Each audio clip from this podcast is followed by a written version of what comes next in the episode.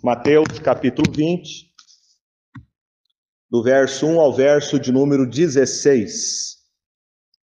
Vamos meditar nessa noite sobre esta parábola, que é conhecida como a parábola dos trabalhadores na vinha. E a palavra de Deus então nos diz assim: Porque o reino dos céus é semelhante a um dono de casa que saiu de madrugada para assalariar trabalhadores para a sua vinha. E tendo ajustado com os trabalhadores a um denário por dia, mandou-os para a vinha. Saindo pela terceira hora, viu na praça outros que estavam desocupados, e disse-lhes: Ide vós também para a vinha, e vos darei o que for justo. Eles foram. Tendo saído outra vez, perto da hora sexta e da nona, procedeu da mesma forma. E saindo por volta da hora undécima, encontrou outros que estavam desocupados e perguntou-lhes: Por que estivestes aqui desocupados o dia todo? Responderam-lhe: Porque ninguém nos contratou. Então lhes disse ele: Ide também vós para a vinha. Ao cair da tarde, disse o senhor da vinha ao seu administrador: Chama os trabalhadores e paga-lhes o salário, começando pelos últimos, indo até aos primeiros. Vindo-os da hora undécima, recebeu cada um deles um denário. Ao chegarem os primeiros, pensaram que receberiam mais, porém também estes receberam um denário cada um. Mas tendo-o recebido, murmuravam contra o dono da casa, dizendo: Estes últimos trabalharam apenas uma hora, contudo os igualaste a nós, que suportamos a fadiga e o calor do dia. Mas o proprietário, respondendo, disse a um deles: Amigo, não te faço injustiça. Não combinaste comigo um denário? Toma o que é teu e vai-te, pois quero dar a este último tanto quanto a ti. Porventura não me é lícito fazer o que quero do que é meu? Ou são maus os teus olhos porque eu sou bom? Assim os últimos serão primeiros, e os primeiros serão últimos, porque muitos são chamados, mas poucos escolhidos. Eu quero meditar com você nessa noite sobre um dos ensinos mais belos que nós temos em toda a Escritura, que é a salvação pela graça somente. Este foi um dos lemas, dos pilares da reforma protestante. E essa mensagem da salvação pela graça ela não surgiu exatamente com a reforma. Ela já era uma mensagem ah, pregada naqueles dias, até mesmo pela igreja que exercia a sua influência na época. A Igreja Católica Romana falava sobre a graça. Só que a graça era ensinado de uma forma diferente. A graça era ensinado no sentido de que você precisava se esforçar para alcançá-la. Se você se empenhasse, eh, se você fosse alguém dedicado, se você praticasse algumas obras, você seria então recompensado pela graça de Deus. Nós poderíamos ilustrar essa situação como se a graça de Deus fosse um energético espiritual. Então, nesta visão, a graça ela dava um impulso necessário para que você merecesse, pelo seu esforço, a vida eterna. A graça seria então dada àqueles que a desejassem, que a buscassem. Ela seria para aqueles que a quisessem e demonstrassem pelas suas obras o seu mérito. A graça, nesse contexto ensinado pela igreja da época, salvava somente quando capacitava as pessoas para se tornarem justas, santas, boas, e assim elas ganhavam como prêmio pela sua bondade a salvação. Este é o pensamento da maioria das pessoas dos nossos dias. É tão antigo porque esse pensamento tem a ver com a natureza humana. O homem sempre acha que ele é merecedor do favor de Deus, que ele precisa fazer alguma coisa diante de Deus para receber em troca o seu favor. A reforma protestante foi um, uma quebra deste paradigma, foi um rompimento total com esta ideia distorcida a respeito da graça de Deus. Porque a graça não trata de Deus construir sobre nossas obras justas ou dele nos ajudar a realizar as boas obras. Deus não é quem tem que edificar sobre os nossos fundamentos, é Ele que nos dá vida. Então, em vez de buscar ajuda e você é, depender de você mesmo, das suas obras, Martinho Lutero e os demais reformadores, eles entenderam que nós precisamos depender inteiramente e somente de Cristo Jesus, onde toda a justiça de Deus é realizada. Lutero dizia: os pecadores, os pecadores são atraentes porque são amados, não são amados porque serem, porque são atraentes. Ou seja, Deus não nos ama porque Ele viu alguma coisa em nós para nos amar. Deus nos ama apesar de nós sermos pecadores e culpados diante da Sua santa e justa lei. O texto que está aqui diante de nós fala exatamente sobre isso. É sobre a graça de Deus que Jesus quer nos ensinar ao contar esta parábola. E nós temos algumas dificuldades para compreender o significado dessa graça. Nós vemos aqui que o próprio dono da vinha, ele vai em busca de trabalhadores. Ele busca muitas pessoas, trabalhadores, para o ajudar. Nós vamos ver aqui no texto que ele sai bem cedo, diz o texto que ele sai às seis horas da manhã, e ele continua procurando os trabalhadores depois às nove horas, ao meio-dia, às 15 horas e às 17 horas. E todos os trabalhadores que ele consegue ajuntar durante aquele dia, ele faz uma promessa. Ele diz: Eu vou pagar para vocês aquilo que for justo. Ele está cumprindo aqui uma lei, que era a lei de Moisés, que dizia que você tinha que pagar no final do dia o trabalhador pelo seu trabalho era o que era chamado de jornaleiro, aquele que trabalhava por dia. E segundo a lei, você deveria, ao final do dia, pagar o que é devido, senão ele poderia clamar a justiça de Deus contra você. Este dono da vinha, então, ele procura esses trabalhadores, ele acerta com cada um deles o valor que eles vão receber. E aí diz o texto que ele vai fazer o acerto de contas.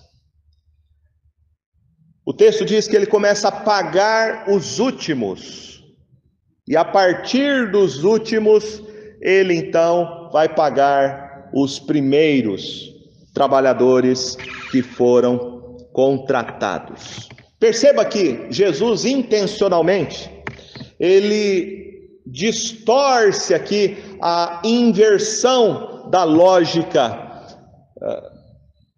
Primeiramente, você deveria pagar aquele que trabalhou o dia todo, né? aquele que suou a camisa. Mas Jesus, de propósito, mostra que uh, o dono da vinha começa a pagar os últimos a serem contratados até acertar com os primeiros que tinham trabalhado todo o dia. O texto fala que é, foi combinado eles receberem um denário, que seria uma moeda de prata, e mesmo aqueles que trabalharam desde as seis da manhã, debaixo daquele sol quente, uh, o dono paga o que lhe é combinado, ele, ele não rompeu né, nenhum contrato, nenhum acordo. Mas Jesus quer ensinar algo aqui interessante para nós. Perceba que Jesus fala na parábola algo para nos deixar meio que irritados. Ele quer provocar em nós, ao contar essa parábola, um certo sentimento de injustiça, de inversão de valores. Jesus aqui não está, evidentemente, dando instruções aos seus empregadores, aos administradores de empresas. Ele não está falando aqui a respeito de ética de trabalho, não está falando sobre isso. Jesus aqui está falando sobre o reino de Deus e como as coisas no reino de Deus funcionam. E ele quer deixar algo muito claro aqui para nós através do ensino dessa parábola. Ele quer mostrar que, em primeiro lugar, no reino de Deus não existe lugar para méritos humanos. No reino de Deus não existe lugar para obras humanas. Ele mostra que no reino de Deus todos os homens são iguais, porque Deus não faz acepção de pessoas. E o terceiro e o mais importante ensino dessa parábola é que no reino de Deus existe uma lei, e a lei do reino de Deus é graça. Graça sobre graça. O trabalhador da última hora recebe o seu pagamento, e ele recebe o seu pagamento do mesmo jeito que aquele que trabalhou o dia inteiro, de manhã até o final do dia, o mesmo valor. O Senhor Jesus, Ele quer mostrar para nós com esta parábola algumas coisas. Primeiro, ele quer mostrar como é que a gente olha para os outros. Muitas vezes nós olhamos para as pessoas com um certo uh, sentimento de superioridade. Às vezes a gente se acha melhor do que os outros, melhor do que o nosso colega de trabalho, melhor do que o nosso vizinho, melhor do que ah, algumas pessoas da nossa família. Muitas vezes nós que conhecemos o Evangelho podemos ser tomados desse orgulho de achar que nós conhecemos as coisas e os outros não conhecem, que nós conhecemos a graça de Deus e os outros não, que nós conhecemos melhor a verdade enquanto os outros não a conhecem. Sem dúvida, é esse o sentimento que nós vemos aqui dos trabalhadores da primeira hora. Eles trabalharam durante todo o dia, e quando chegou a vez deles receberem, eles pensaram que eles iriam então receber mais do que os trabalhadores da última hora.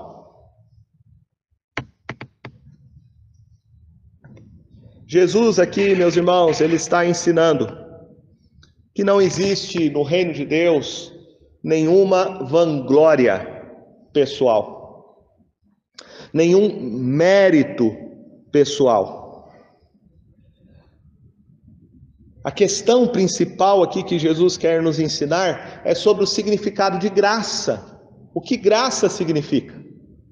E graça significa graça porque não é pelas obras, não é pelo que nós fazemos, não é baseado no nosso esforço, não é baseado na nossa performance, porque a Escritura diz claramente para nós que todos os homens são pecadores. Todos os homens transgrediram a palavra de Deus e todos eles estão aquém da sua vontade. Portanto, Jesus quer nos ensinar nesta parábola que nós não temos qualquer mérito de reivindicar qualquer coisa a respeito da parte de Deus. Aquele que foi chamado primeiro para trabalhar não é mais digno do que aquele que foi chamado por último. Todos são iguais. A mesma fé que Deus derramou sobre Abraão é a mesma fé que ele derramou sobre aquele ladrão da, da cruz, antes da sua última hora, antes do seu último suspiro. Não há qualquer diferença. Às vezes nós que conhecemos a palavra, nós podemos cair na grande tentação de acharmos que somos como este que foi contratado na primeira hora do dia, que somos merecedores de alguma coisa. Nós devemos tomar muito cuidado, meus irmãos, com esse sentimento farisaico de achar que nós temos algum tipo de mérito que nós somos melhores do que os outros. Nós precisamos entender essa parábola na prática. E entender essa parábola na prática é compreender que não importa quanto tempo você tenha na caminhada cristã, quanto tempo você já conheça a Cristo Jesus, em relação àqueles que ainda não conheceram, você o conhece por graça, não pelas suas obras, não pelos seus méritos. E se um dia você vir alguém que pode ter tido uma vida pior do que a sua, pode ter sido uma pessoa totalmente depravada e ela foi alcançada pela graça de Deus. Não existe em nós qualquer mérito Nós devemos tomar cuidado com aquele sentimento que o profeta Jonas teve. Quando Deus o mandou para pregar na cidade de Nínive, e Nínive era a, a, a nação inimiga de Israel, e ele queria o juízo de Deus sobre Nínive, e ele prega exatamente o juízo de Deus. Ele não prega sobre a graça, mas ele diz que Deus iria visitar aquela cidade, que Deus iria pesar a mão sobre eles até que ele então se assenta para esperar o juízo de Deus, e o que ele vê é a graça de Deus sendo derramada, aquele povo se arrependendo dos seus pecados, e ele fica bravo com Deus por isso. Quando você acha que alguém, algum pecador, quando você olha para alguém que se converte e fica indignado com aquilo. E quantas vezes a gente ouve isso, as pessoas dizerem: é, esse aí aprontou a vida inteira, agora ele diz que é crente. Agora ele diz que se converteu. É exatamente esse tipo de sentimento que havia nesses trabalhadores da primeira hora em relação aos últimos que receberam o mesmo valor que eles. Somos tomados por alguma justiça pessoal, achando que no fundo, no fundo, a gente merece alguma coisa e a gente não merece nada. Quando nós entendemos a graça de Deus, essa graça de Deus, ela muda a maneira de nós olharmos para o próximo.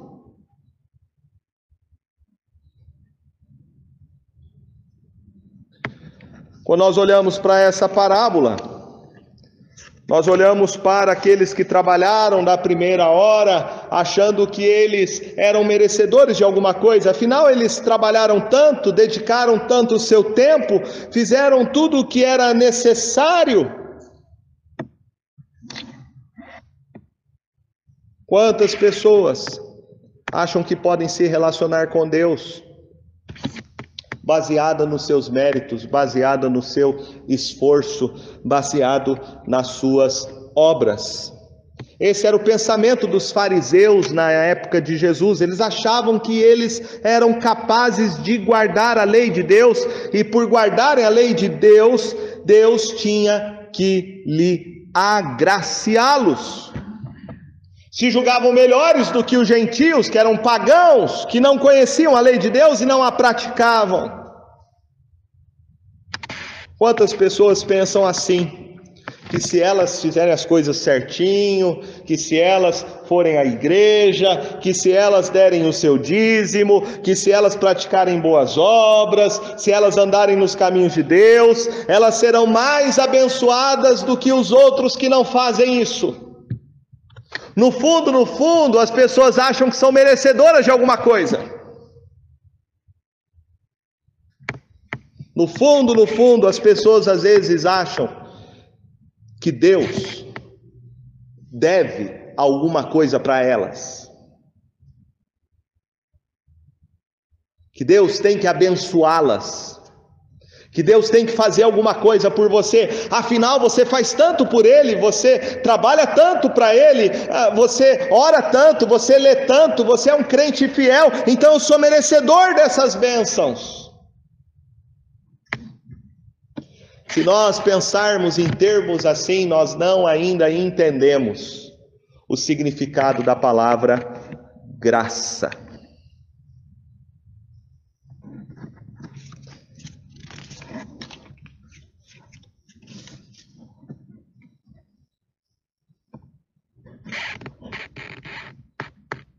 Quando nós olhamos para essa parábola, a gente vai compreender que o dono da vinha aqui representa exatamente esse Deus que é gracioso. Esse Deus que dá a todos aqueles que ele chama através do Evangelho e que se arrependem dos seus pecados e creem em Cristo Jesus, a mesma graça salvadora. Não existem distinções entre os primeiros e os últimos. Não existe mais graça de Deus para Abraão e menos graça de Deus para o ladrão da cruz. Não há qualquer diferença, a graça é a mesma, porque Deus, ele é bom para com todos aqueles que reconhecem os seus pecados e creem em Cristo Jesus para ser o seu único Senhor e Salvador.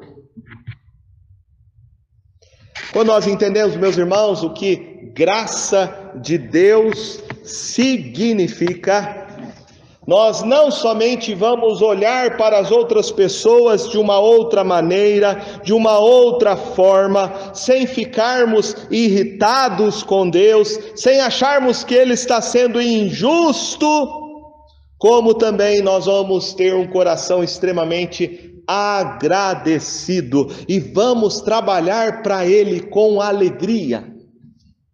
É essa a compreensão que o apóstolo Paulo tinha. Se você abrir o texto da palavra de Deus, quando ele escreve lá em 1 Coríntios, capítulo de número 15,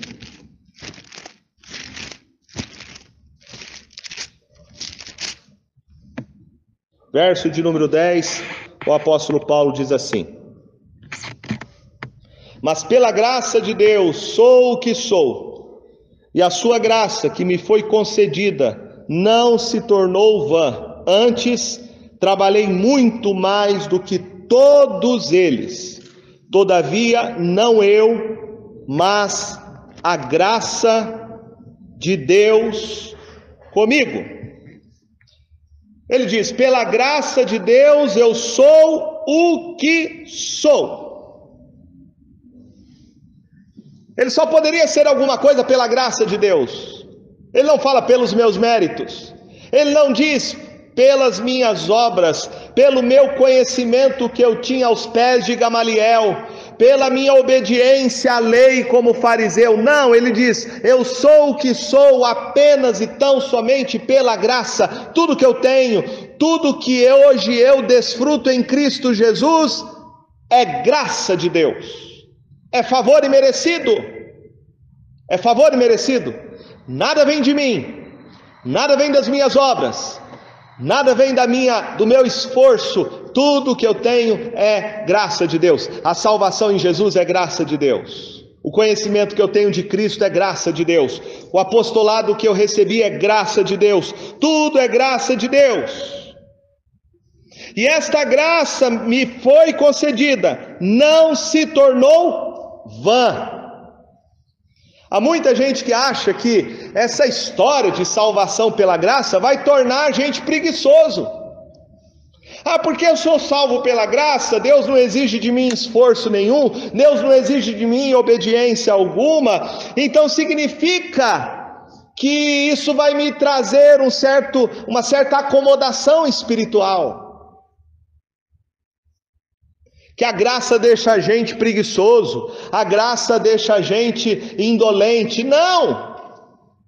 Paulo diz aqui: a graça não se tornou vã, antes trabalhei muito mais do que todos eles. Todavia, não eu, mas a graça de Deus comigo. Quando a gente entende que a gente é salvo pela graça, e que isso não vem de nós, que isso é um dom de Deus, não de obras para que ninguém se glorie. Quando a gente compreende que a gente é salvo não por obras, mas por graça, pela fé em Jesus somente. Isto não somente muda a maneira de nós enxergarmos a nós mesmos diante de Deus, como enxergarmos as pessoas à nossa volta, mas isso nos impulsiona isto é uma grande motivação, isto aquece o nosso coração para a gente servir a Cristo. Porque quando eu entendo que eu sou um completo miserável pecador, que eu sou como um mendigo, que eu sou como um mendigo que recebi o pão da graça, que recebi o favor de Deus, a salvação em Jesus, quando eu entendo que eu sou esse mendigo espiritual, a única coisa que eu vou dizer para Deus é: Senhor, muito obrigado, louvado seja o teu nome. Agora eu vou dedicar minha vida para te servir, e nada que eu faça, nenhuma obra, até mesmo morrendo pela tua causa, vai pagar o que o Senhor fez por mim. Quando nós entendemos, meus irmãos, o que graça é, o que graça significa, nós vamos mudar a maneira de viver a vida cristã. É o que Paulo diz aqui. A graça de Deus comigo fez com que eu trabalhasse muito mais do que todos os outros apóstolos. Não foi o seu mérito, não foi o seu esforço, não foi as suas obras, foi a graça de Deus agindo em Paulo que tornou ele esse apóstolo bandeirante, levando o evangelho até os confins da terra da sua geração. Jesus quer nos ensinar, meus irmãos, nesta parábola contada em Mateus 20, o significado desta palavra: graça. Ele quer mostrar para nós que todos os homens são pecadores. Que não importa em qual momento da sua vida você tenha sido chamado por Cristo, se você nasceu num lar cristão e desde cedo conheceu o Evangelho, ou se você veio conhecer o Evangelho já com 40, 50, 60 anos ou 70.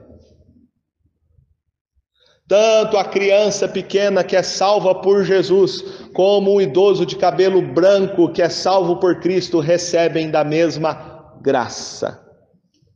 Não há qualquer diferença entre aqueles que são salvos por Cristo Jesus, porque todos são pecadores, todos são indignos, todos nada merecem. Somos salvos unicamente por Jesus. Eu quero terminar dizendo que quando nós pensamos sobre a graça de Deus, nós temos que compreender que graça, embora tem essa ideia de algo que a gente não merece, algo que nos é dado gratuitamente, sem esforço, sem obras, sem dedicação, nós temos que lembrar que a graça não foi de graça. A graça não foi de graça.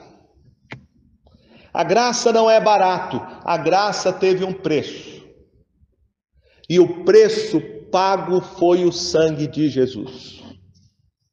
O preço pago foi Jesus ter morrido na cruz pelos nossos pecados. O preço pago foi Jesus ter cumprido toda a lei de Deus, ter feito uma obra perfeita e ter morrido na cruz por nós para nos livrar da ira de Deus, da condenação dos nossos pecados.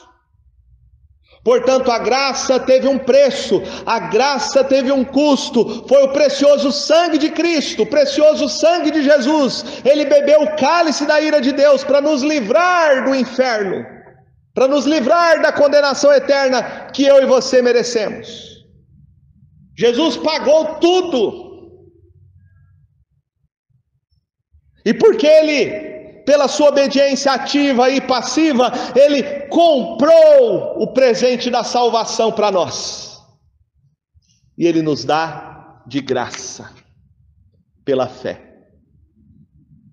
De graça, sem obras sem nenhuma outra exigência humana, sem nenhum esforço. Apenas se você se arrepender e crer em Cristo somente como seu Salvador, você recebe esta graça.